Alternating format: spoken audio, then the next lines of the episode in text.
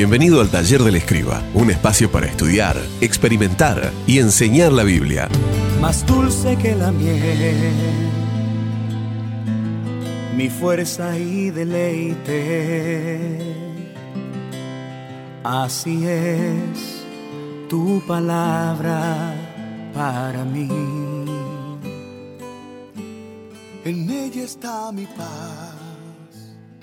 Hola, ¿cómo estás? Te doy la bienvenida una vez más y estamos continuando en nuestros estudios bíblicos en la epístola a Primera de Timoteo.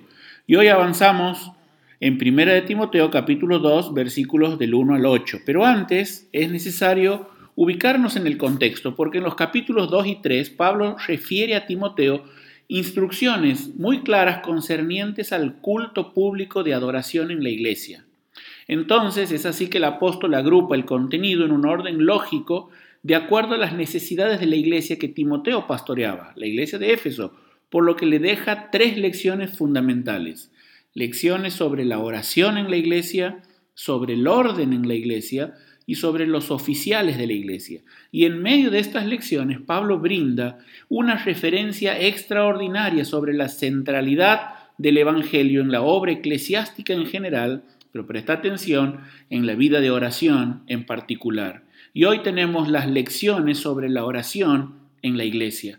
El apóstol comienza con ante todo, lo cual indica que era prioritario que Timoteo lidere la vida de oración en la iglesia. Y tenemos en el pasaje de hoy, en primer lugar, la práctica de la oración. Versículo 1, Pablo menciona plegarias, oraciones, súplicas y acciones de gracias. Y se refiere aquí a cuatro tipos de oraciones. En primer lugar, plegarias, o también podríamos decir ruegos. Se refiere a una solicitud urgente que se presenta ante Dios. Qué hermoso pensar que nuestras oraciones nunca son inoportunas. Pero en segundo lugar, Pablo dice oraciones, es decir, una petición a Dios. Es el término más general para señalar la práctica de la oración como hábito espiritual.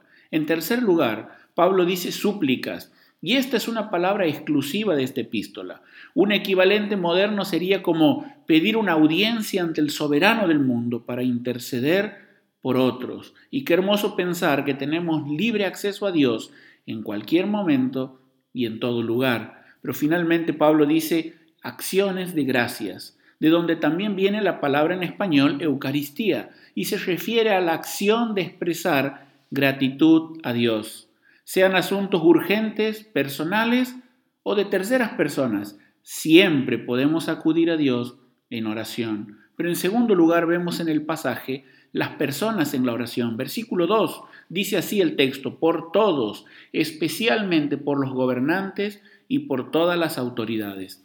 En segundo lugar, Pablo instruye a Timoteo acerca del objeto de las oraciones y lo hace yendo de lo general a lo particular. En primer lugar, se refiere a orar por todos. Ninguna persona debe quedar fuera del alcance de la oración de la iglesia de Dios. Enseguida el apóstol señala la necesidad de orar por los gobernantes. Es impactante que Pablo exhorte a Timoteo a orar por Nerón, quien en el momento que fue escrita la carta era el emperador de Roma. Finalmente se refiere a las autoridades, personas con estatus social y político destacado. Pero también en el pasaje vemos en tercer lugar el propósito de la oración. Dice así el pasaje, para que tengamos paz y tranquilidad y llevemos una vida piadosa y digna. Sin dudas que luego de su excarcelación Pablo percibió el inminente deterioro de la pax romana que había imperado hasta entonces, por lo que hizo un llamado urgente a la iglesia para interceder ante Dios por esta situación.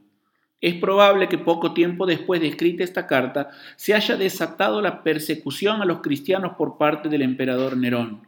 Pablo asocia una vida piadosa y digna ante Dios con la paz y el reposo político y civil en el imperio. Sin dudas que la agitación social que se avecinaba haría cada vez más difícil vivir para Cristo.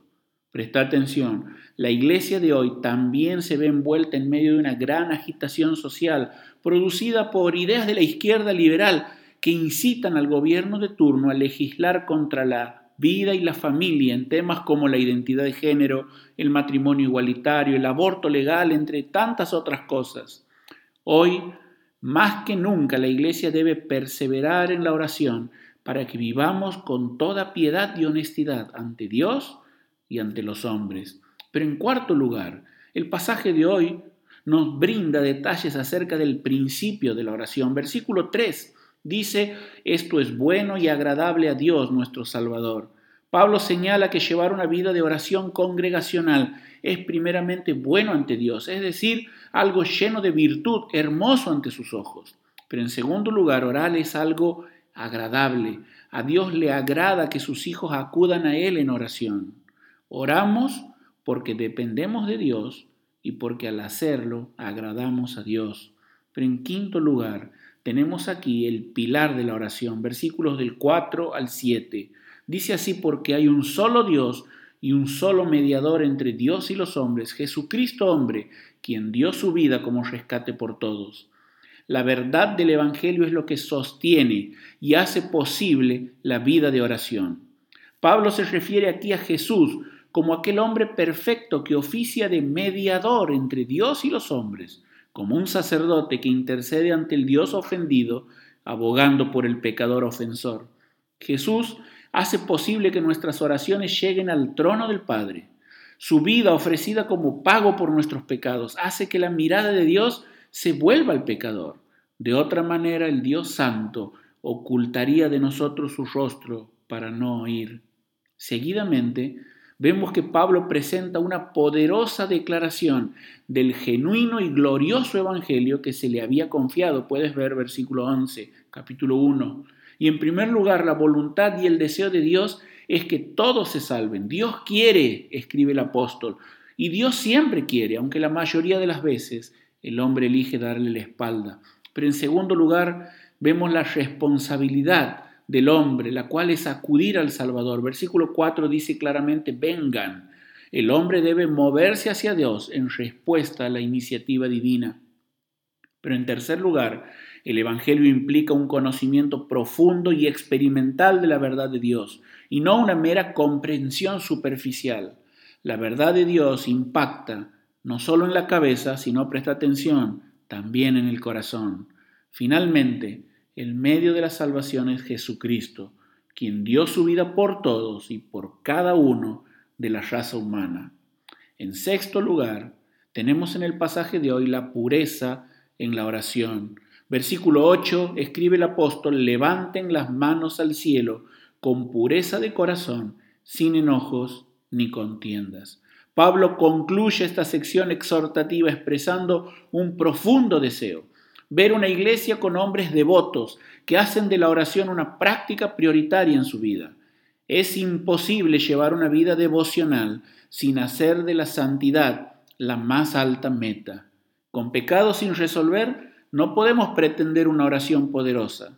Finalmente, una vida de oración requiere genuina comunión con los demás, sin enojos ni contiendas irresueltas. Spurgeon, el príncipe de los predicadores, dijo, una cosa es ir a la iglesia y otra muy diferente es ir a Dios. Acude a Dios cada día en oración y tu vida entera será transformada. Que Dios te bendiga, te saluda David Ojeda. Esperamos que hayas disfrutado de este tiempo con nosotros. Te esperamos en el próximo episodio de nuestro podcast, El Taller del Escriba, un espacio para estudiar, experimentar y enseñar la Biblia. Tu palabra, mi alimento, es mi luz cuando el camino es incierto.